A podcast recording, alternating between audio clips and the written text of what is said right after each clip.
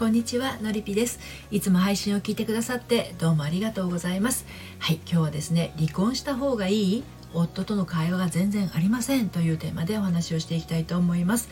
私は40代目前女性の恋愛や結婚など心のご相談を個別にお受けして心と人生の軌道修正をお手伝いしているセラピストです。はいあのーこれを聞いてくださっている方で結婚していらっしゃる方ご主人との会話はありますでしょうか、ね、離婚した方がいい夫の会話夫との会話が全然ありませんっていうふうに悩んでいらっしゃるあのこの女性はですねあの付き合っている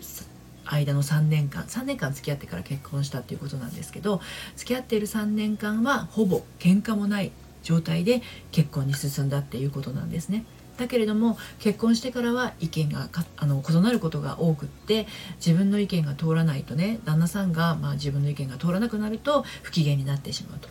で不機嫌になってしまうと1週間無視してくることもあるということなんですね。はい、でそんな夫に耐えられず機嫌を取ってしまって後悔しているあなたへのメッセージになります。はいまあ、この女性の場合はですねもともとねあの旦那さんあんまり喋らない方だったということなんだけれどもねあのなのでまああの結婚してからも奥様が話しかけて会話が成立するっていうような関係性なんですね。まあそれがですねここお子さんが生まれてからさらにこう意見が合わなくなってしまってね、うん、で旦那さんの無視とか空返事が増えてしまってこのまま結婚生活を続けるのもしんどくなってきちゃったっていうことなんですよ。うん、ただねちょっと気になることがあってこのお二人の関係性の中でねあの付き合ってる3年間ほぼ喧嘩もなくっていうのはあのそんな関係性結婚してからのそんな関係性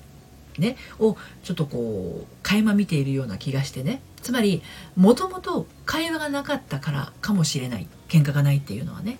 うん、会話がないから喧嘩もないっていうことなんじゃないかなって感じるわけなんですよ。うん、お互いの思いをね伝え合うとよくわかるんだけれど愛し合う2人ですら違う人間同士だから当然常に同じ考え方とか同じ感じ方のわけがないんですよね。つまり人が2人いてそれぞれが主張を持っていたならですねぶつからない方が不自然なんですよ。うん、食べたいものだって見たいテレビだって行きたい場所だって毎度2人が同じってわけにはいかないですよね。でもでもね違うからこそ会った時が面白いわけですよね。でまあこのねあの今会わないなって言っているこの奥様のように旦那さんのご機嫌をね奥様側が取り始めてしまうとですねもうぶつかることが怖くなります、うん、なので結果としてますます夫婦の会話減っていくということになっていっちゃうんですけれどはい今日も3つに分けてお話をしていこうと思います。1つ目揉めないから OK なわけじゃない。そして2つ目夫婦の会話は会話は一方的であってはならない。そして最後に3つ目、えー、コミュニケーション愛こんな感じで進めていこうと思います。で今日の内容はですね私の公式サイトのコラムでも綴っていますので読んでみたいなというあなたは概要欄のリンクから読んでみてください。はいでは早速1つ目の揉めないから OK なわけじゃないということについてお話入っていこうと思うんですけれどね。あのこのご夫婦は結婚前の3年間のお付き合いの中でほぼほぼけ喧嘩がなかったとあの言っていましたよね、うん、でもね揉めないのはねあの会話がそんなにないせいっていう場合もものすごくあるわけなんですよ。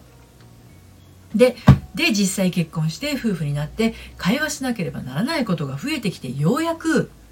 気づくことがあの増えてきたっていうことなわけですよね。だから以前はぶつからなかったのに今はぶつかる。っていうところだけ拾って夫とは意見が異なるっていう着地点だけで終わらせているとですねその先の展開がなされずに平行線のまま話が終わってしまいます。現在旦那さんはねこの女性の旦那さんはあのお家に帰ってくるとほぼ喋ることもない。そして自分のやることさえ済めばお部屋にこもって好きなことをしているっていう状態です。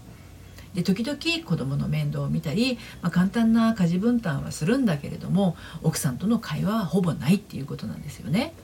はい、もうねそんな旦那別れちゃえばって言いたくなるところですよねこれね。うん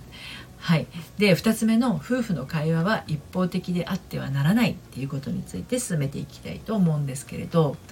このご夫婦はどうやら奥さんがあれこれ話を振って旦那さんが答えるっていう形になっているようなんですね。はい、ということは話を振る前の気づきに関してはですね圧倒的に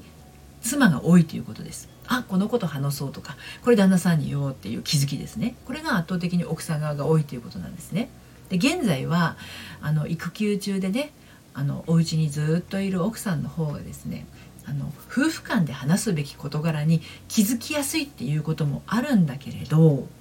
その話の振り方とかタイミングを一体どういうふうにとっているのかなっていうところもちょっと気になるっていうところなんですよね。はい、で旦那さんだってまあ一日遊んでいるわけではなくて家庭っていうのは休息の場なわけですよね。でそこにどこかいつも不満げな妻がいて疲れたところに振られる話の内容が即答できないようなことばかりだとどう？どうでしょうかってことなんですよ。で奥さん側はねこの奥さんはほらあの自分が言うのをちょっとためらっちゃってるじゃないですか旦那さんと意見合わないと思ってるからね、うん、そうすると奥さん側もためにためてここぞっていう時に一気に話そうとしちゃうわけですよね。でそうすると旦那さん側は消化不良気味になってしまってああもういいやってなりやすいわけですよお前勝手に決めてやってくれよってなっちゃうこともあるわけですよね。うんまあ、要するに旦那さん側がですね奥さんには甘えてるっていう状態なんだけれどもそこに納得がいかない要は甘えられているとも思わないただ無関心で自分と意見をあの交わそうとしないっていうふうに思っちゃうかもしれないんだけどそういう奥さんの気持ちもわかるんだけれどねもっと協力してくれてもいいんじゃないかとかもっと話を聞いてくれたり家や子供のことに興味を持ってくれてもいいんじゃないかってあれこれ思うのはすごいよくわかります。はい、でしかもですね自分のお友達とかママ友とか職場の同僚の旦那さんの話を聞いていたりすればですねあんまりにも自分と違いすぎてはあっていうねため息とともに未来が暗くなっちゃうっていうのもわからなくないです。うん、でもねでもでもあえて言いますよ一人で暗くなっている場合じゃないんですよこの旦那さんはこのままじゃ何も変わりません。はい、っていうか旦那さんを変えようとしてはいけないです。あなたが納得できる状態になれるようあなたが動く段階に来ているっていうことなんですね。はい、で最後に3つ目のコミュニケーションは愛っていうことについてお話を締めくくっていきますけれどもねあのコミュニケーションは愛がなければ生まれませんし弾まないですね。片方だけが縦板に水のように打ちつけても無意味なんです。だからこのご夫婦の場合ですね一旦離れるのも一つの方法かなって思います。育休中っていうことなので奥さんがお子さんを連れてご実家に帰るのもよしです。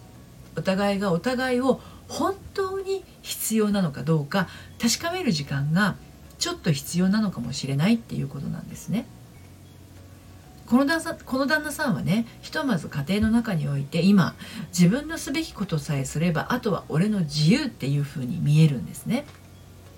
でそこに奥さんからあれこれ追加で言われることへの防御なのかもしれないんだけれどね疲れて帰ってきてるから仕事からね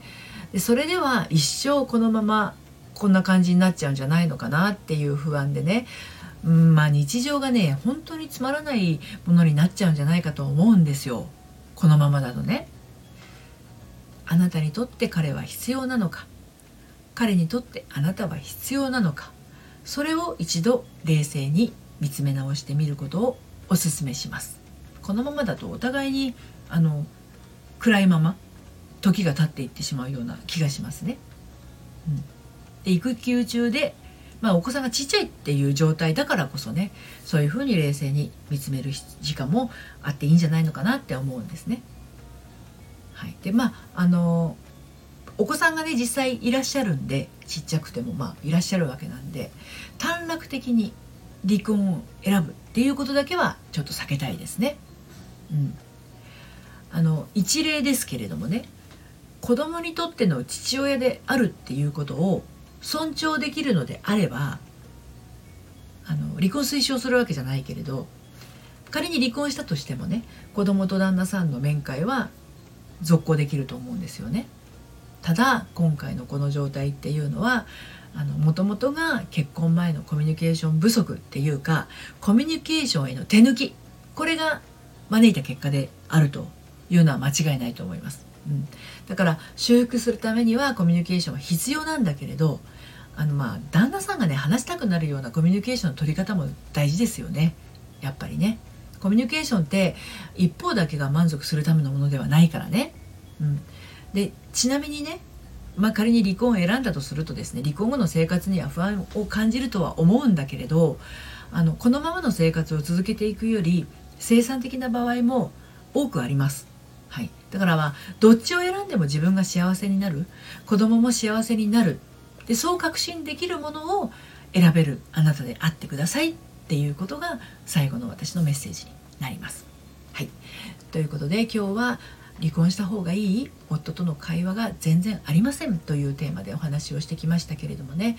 あの旦那さんとの会話が嫌でいつも旦那さんを避けていたっていう妻がですね気が付いたら旦那さんとお茶を飲む時間が楽しくなっていたっていうケースがあの私のご相談を受けた方でいらっしゃいました。はいまあ、その女性の場合はですね自分が作り出していた幻によるコミュニケーションだったんですね。はい、旦那さんに対してものすごい幻影を抱いてしまってたっていうことなんです。でもし今